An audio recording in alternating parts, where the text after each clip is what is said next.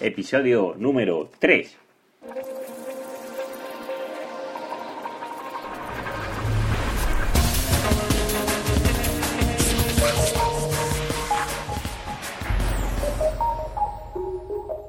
Muy buenos días y bienvenidos al podcast de SEO Profesional, el podcast donde vais a encontrar todas las noticias, trucos, estrategias relacionados al posicionamiento web para que vosotros mismos podáis posicionar vuestras páginas web y todo lo relacionado con el marketing 3.0 y la optimización en redes sociales.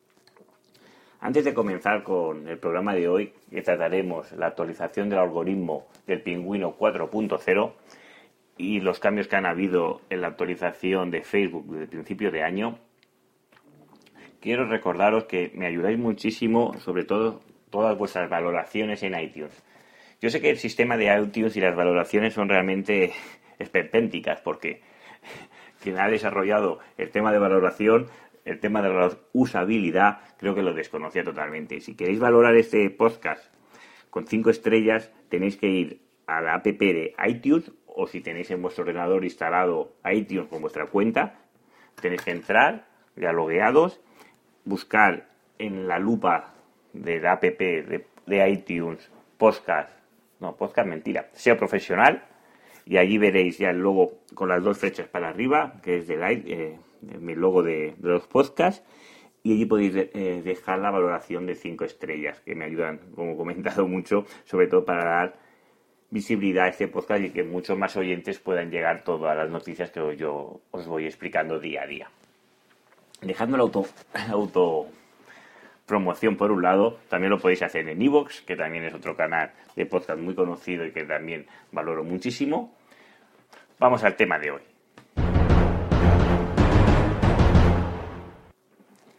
¿Qué es el Pingüino 4.0? Pues bueno, si no estás familiarizado con el SEO, realmente no, no tienes por qué preocuparte mucho de estas actualizaciones, ¿no?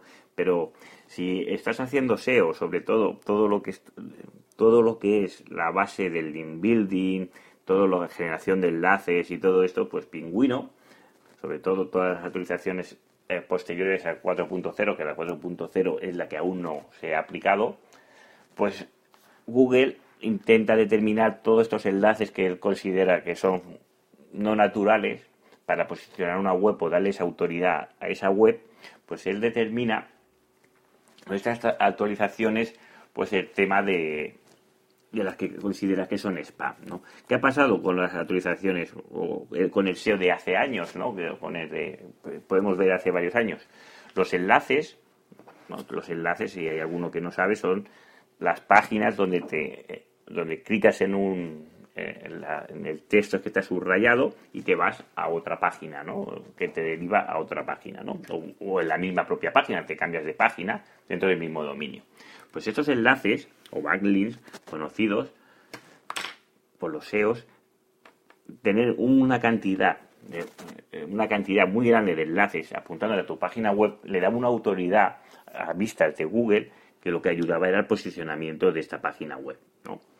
¿Qué pasaba? Pues eh, antiguamente, pues hace 4 o 5 años, pues se dedicaban a estrategias basadas en la generación de enlaces, sobre todo automatizadas, pues generabas enlaces de cualquier sitio hacia tu página web, ya sean directorios, foros, da igual. Cuando más enlaces tuvieras y sobre todo el texto de ancla donde pinchabas o clic aquí, pincha aquí, ponía sobre todo tu keyword, las palabras que querías posicionar, pues cuando más enlaces tuvieras apuntando hacia, web, hacia tu web con estos textos de ancla, pongamos por ejemplo hotel barato, pues dabas a entender a Google que eras muy relevante para esa keyword, ¿no? Y subías muchas posiciones en el set, incluso podías llegar a salir primero perfectamente por hoteles baratos con una cantidad, una cantidad, o mejor dicho, barbaridades de enlaces apuntándote hacia tu página web.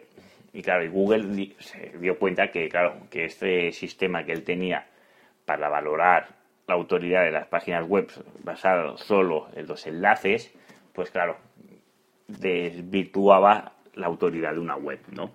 Con lo cual los primeros pingüinazos que se denominan en el sector, pues fueron muy, muy importantes porque cayeron webs a mansalva.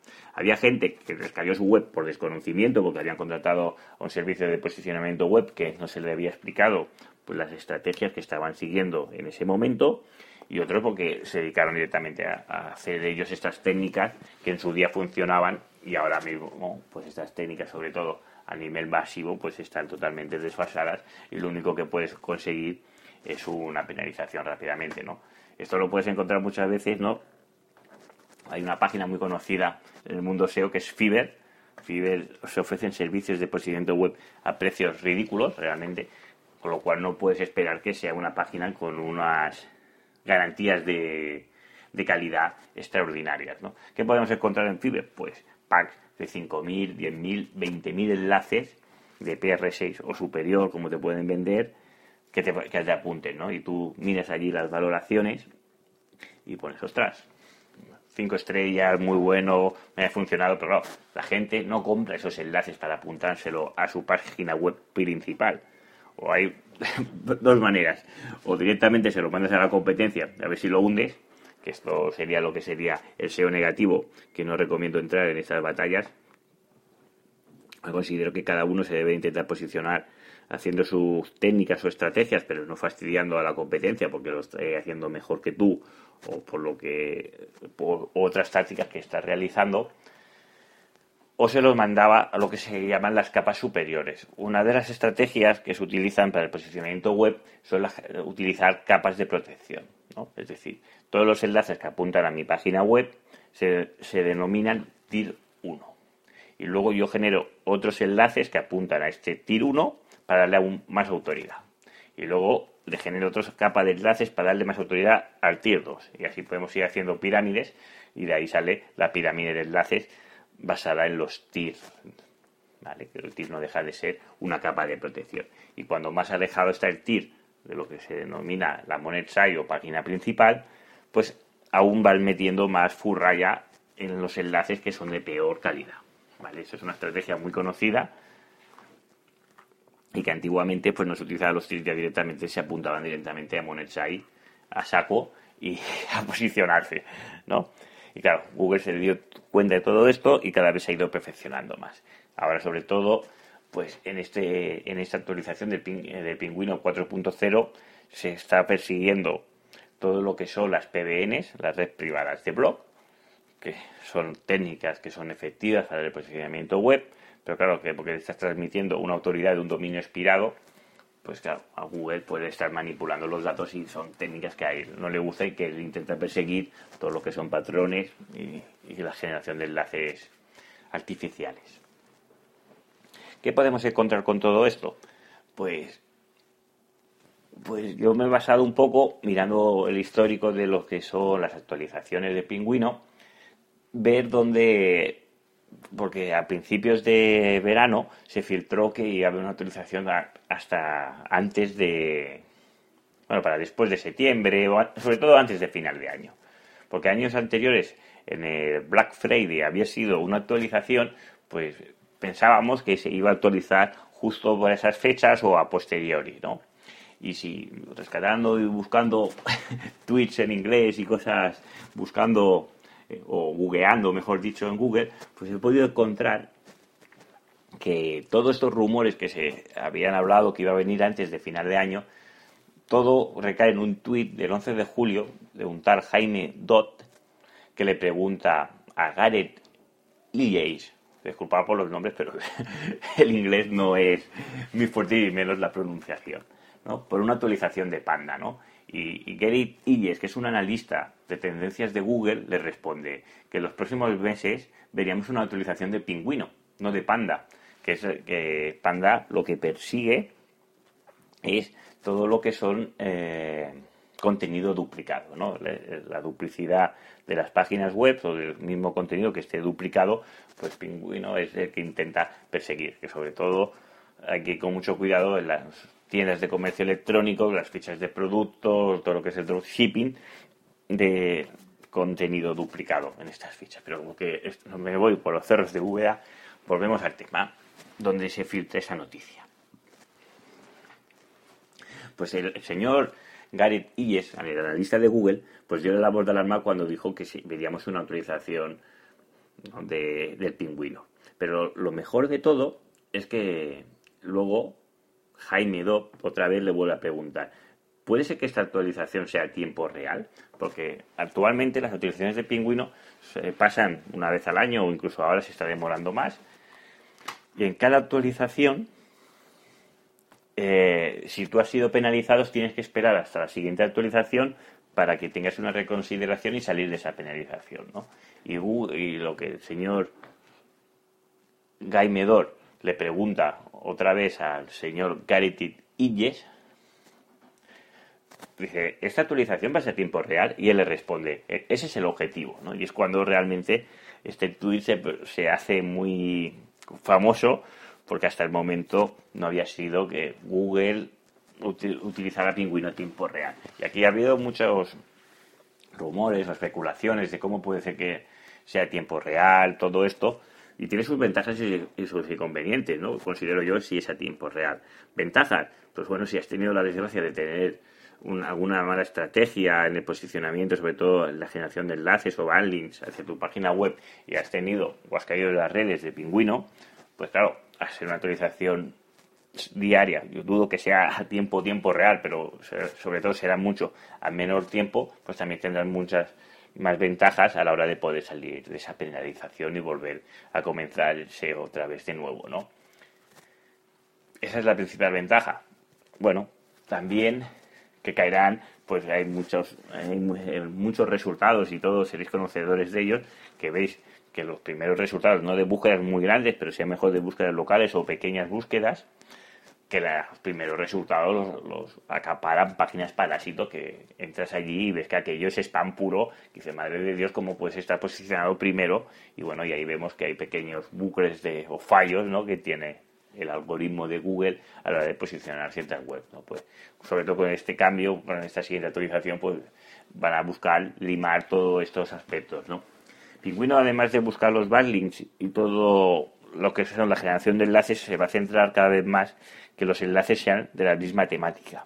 Que hasta ya se fijaba, pero yo creo que va a darle un toque más de tuerca y que claro, que las páginas que se están enlazando a ti, como es lógico, si tú eres relevante en tu sector o estás haciendo cosas que son muy destacables, lo normal es que te enlacen páginas de tu mismo sector, lo que no tiene lógica que una página, que un fabricante de naranjas le enlace pues un fabricante de tuercas de camión porque claro, no tiene que ver los huevos con las patatas, ¿no? No tiene nada que ver.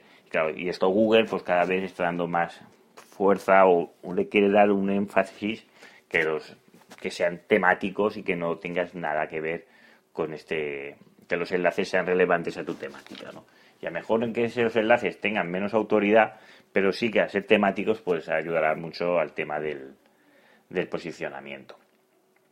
Bueno, pues todo esto pues que he estado pudiendo ver, pues por lo que he visto, el señor Gareth Illes, el analista de Google, pues ha cogido vacaciones, creo que si no me equivoco, el 2 de, 2 de diciembre hasta el 2 de, enero. Con lo cual se va a, a, prosponer, o bueno, a dejar eh, la actualización de Pingüino hasta que se incorpore, con lo cual no esperamos esta actualización hasta principios del 2 de enero. Imagino que no nada más llegar, pues lo el botoncito de actualizar, o sea que en esas semanas, o sobre todo yo creo que antes de final de año, final de enero, podremos encontrarnos la actualización de Pingüino 4.0. Otra actualización que también ha dado mucho que hablar, y cambiando ahora un poco el tercio, es la actualización que ha habido en Facebook. A principios de año hubo un cambio bastante radical en Facebook, donde antes, y trabajando bastante, bueno, con bastante frecuencia las páginas de Facebook o tu propio perfil, podías encontrar pues que podías ir aumentando de fans y seguidores con bastante facilidad, o bueno, con, una buena dedicación de trabajo en el Facebook, veías que había un retorno de seguidores, ventas y todo lo que conlleva tener seguidores en Facebook, ¿no? ¿Qué pasó? Según Facebook, o según su versión, hizo una encuesta a finales de año y hizo una mega encuesta de esos que ellos denominan y preguntaron qué pasaba con qué, es lo que ellos mejorarían de, Facebook. Y según los usuarios, lo que más les molestaban eran los anuncios. Y Facebook lo que hizo es poner casas en el asunto, intentar filtrar todo lo que son los temas de anuncios de una página web. De mi punto de vista, yo creo que eso es una gran mentira y lo que Facebook es una gran empresa que cotiza en bolsa y tiene que tener pues beneficios como todas las empresas, ¿no? Y, y una manera de dar beneficio es potenciando a las personas que pagan y bueno, ayudando a las personas que pagan y en decremento de las personas que realizan una gran labor en Facebook pero que lo hacen sin pagar, ¿no? Pues de ahí, se, bueno, a principios de año hizo este cambio y salió el denominado Edge Rain, ¿no? Edge Rain, perdonad mi pronunciación, pero la pronunciación del inglés ya os daréis cuenta que no es mi fuerte. Edge significa pues, eh, todo lo que son las acciones o cuantificar cuántas interacciones han tenido una publicación, ¿no? Y rank, pues ranking, ¿no? Es decir, si yo pongo una, un, cambio de estado en Facebook y publico una foto, pues cuántas personas de mis fans interactúan con esta foto, ¿no? Cuántos likes, cuántos cuántas veces se comparte, cuántos comentarios, cuántas personas leen este, bueno, si es una foto no hay que leer, ¿no? Pero si es un artículo, cuántas personas han leído este artículo, se han parado a leer el titular, y ahora las nuevas acciones que puedes poner corazoncitos y cosas, las nuevas acciones que intenta determinar el, agrado o cómo le sienta esa, ese cambio a Facebook, ¿no? Cómo el usuario interpreta esa actualización de estado. Pues eh, el PageRank lo que hace, sobre todo el cambio que ha incorporado Facebook, es que si yo tengo 100.000 seguidores, pues no significa que cuando yo hago un cambio de estado va a llegar a esos 100.000 seguidores. Concretamente, pues se habla que está en una cifra de entre un 6, un 7, escucha también un 12, yo creo que está en un 6% más o menos. Y claro, de esos 100.000 solo le va a llegar a un 6% de tu audiencia. Claro, dices, madre mía, lo que a mí me ha costado trabajarme una, una comunidad de 100.000 seguidores para que solo le lleguen a 6, eh, bueno, al 6%, ¿no? Es que realmente yo conozco casos de gente que tiene las cuentas de Facebook y es que se tiran de los pelos y dice, madre mía, pero si tú sabes lo que más, el tiempo que yo he dedicado aquí a ganar seguidores y fans y crear una comunidad para que solo le llegue a un 6% de mis seguidores, bueno, pues el caso es así, ¿no? ¿Qué es lo que está favoreciendo? Pues el tema de las personas que pagan. Eh, vamos a explicar un poco cómo funciona el, el tema del PageRank, ¿no? Eh, inicialmente tú publicas un contenido, ¿no? Una, pongamos un ejemplo, una imagen. Y esa imagen, pongamos que tienes 100 seguidores, pues se puede llegar a 6 personas como máximo, ¿no? Por ahí, no fijéis tanto en el porcentaje, pero quedaros que les va a llegar a un pequeño público muy pequeñito, ¿no? Pongamos un, un 6%, 6 personas. Y de esas 6 personas que se le muestra tu imagen, depende de la interacción que ellos realicen con esa imagen, pongamos que tres ponen un me gusta y otros tres no hacen nada. Pues según esta valoración y en qué tiempo hacen el me gusta, cuánto tiempo lleva la publicación y cuánto, cuánto es decir, en, eh, la decadencia de tiempo que hay desde que se publica hasta que se realizan las acciones, pues son los factores que él tiene en cuenta. Primero, la afinidad que tiene el usuario con el contenido, la relevancia según la creación de comentarios, me gustas, etiquetas, compartir, es una cosa importante también, y el tiempo que ha habido en, el, decalaje de la publicación y se han realizado estas acciones. Pues según esto, pues tu producto, eh, eh, tu, publicación se va subiendo de nivel, pongamos por ejemplo que tiene seis personas y le llegan a seis, es decir, de las 100 personas de esa publicación hacen un me gusta, un like, un comentario, esas seis. Pues Google ve, Google, perdonad, Facebook en este caso, ve que ese contenido es de, calidad o que de agrado.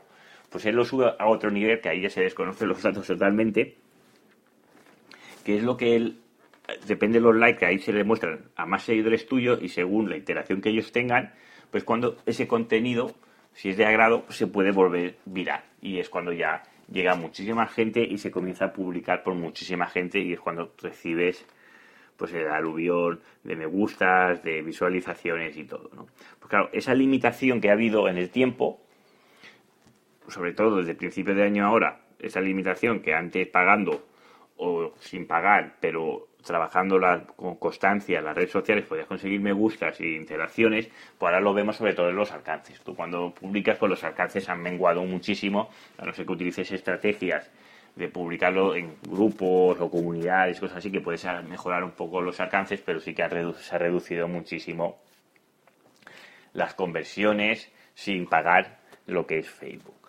Las ventajas que tiene esto, pues que el pago es muy efectivo realmente ahora. La suerte tiene Facebook es que con una inversión muy muy baja puedes conseguir una notoriedad muy muy alta. Que esa diferencia del AdWords, que depende del nicho o por las palabras que te quieras posicionar, madre mía, es que te va a costar un ojo de la cara. Porque hay sectores que están machacadísimos de la competencia que hay. En cambio, Facebook, pues sí que a, tener la suerte de la hipersegmentación y si sabes elegir, porque uno de los errores más clásicos en Facebook es ir a todo el mundo cuando más mejor, si sobre todo sabes elegir y segmentar a las personas que son tu cliente o persona ideal, pues ahí vas a conseguir un ratio de conversión muy elevado. Y vas a tirar, sobre todo, vas a disparar con un rifle a las personas que, desean concretamente el servicio que tú estás ofreciendo. Bueno, todo esto ya os iré explicando más. Hasta hoy creo que ya dejamos el tema de las actualizaciones que he comentado de Facebook y Google y nos vemos mañana en el próximo episodio. Sobre todo, antes de marcharme, recordaros si os ha gustado este podcast, si habéis llegado aquí a escucharme hasta el final, vuestras valoraciones en Facebook. Ay, en Facebook, perdonad, esto, el problema del directo vuestras valoraciones en iTunes, a través de, la app iTunes, buscando SEO profesional, vuestras cinco estrellas y vuestro comentario, que os agradeceré muchísimo, o a través de ebooks, me ayudáis a dar una visibilidad mayor a este podcast, que dentro de poco voy a traer unos invitados especiales. No os quiero explicar quién aún, porque no está del todo cerrado, pero ya os, ya os adelanto que van a venir verdaderas estrellas de, del SEO de posicionamiento web a nivel nacional e internacional que yo creo que os va a gustar mucho. Pues hasta, pues hasta aquí hemos llegado. Muchísimas gracias y nos vemos mañana.